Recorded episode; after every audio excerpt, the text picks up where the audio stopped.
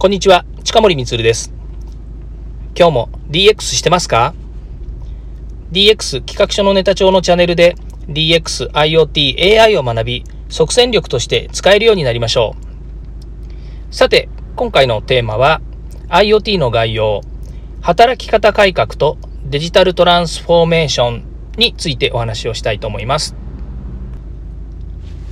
働き方改革とデジタルトランスフォーメーションということなんですけれども、まず働き方改革というのは何なんでしょうか？えー、皆様もですね、このキーワードは聞いたことあるかもしれませんけれども、まあ、大体ですね、えー、今から5年くらい前から言われ始めています。まあ、働き方改革ということのこのキーワードなんですけども、まあ、いろいろですね、その後の流れとしては、ま健康経営なんていう流れもあったりとかですね、とにかく企業がですね、従業員の人たちとこう働いていく上でですね、まあ、えーと、従業員がま健康で、え、健全にですね、働ける環境を作りましょうっていうことですとか、それから、まいろんな社会の問題点ですね、え長時間労働ですとか、人口減少に対する働き手の、え改善であるとか、それからあとは多様な働き方に対する企業の取り組む姿勢であるとか、まあ、こういったものがですね、え、この社会の、え、そうですね、日本のみならず、まあ、世界もそうなんですけども、特に日本はですね、え、社会の変化がこうありまして、ね、それに対するですね、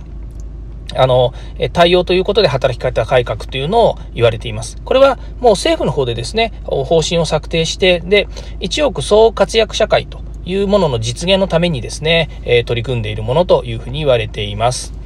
で、この改革にはですね、特に必要だなというところが、やっぱり技術なんですよね。このデジタルの活用ということで、IoT や AI、こういったものを活用しましょうというふうに言われています。まあそういうふうに言われてですね、最近そのデジタルトランスフォーメーションというのが出てきました。DX ですね。まあ、そこはですね、えデジタルを活用、利活用して、で、えー、まあ、いわゆる仕事であればですね、仕事の生産性を変えましょうと。まあ、簡単に言うと、えー、1日、そうですね、朝の9時から夕方6時まで働いてたっていうものをですね、えー、の中で、まあ、100%仕事をしてたものを、例えば、えっ、ー、と、IT を活用することによって、えー、生産性を上げるということですから、えー100枚処理してたものを120枚処理できるようになりましたとかですね、えー、まあ登録する、えー、何か、えー、データがあるとすればですね、えっ、と、10枚毎日登録してたものを11枚登録できましたとかですね、まあそういったことも含めてですね、え働き方を変えていこうということになると思います。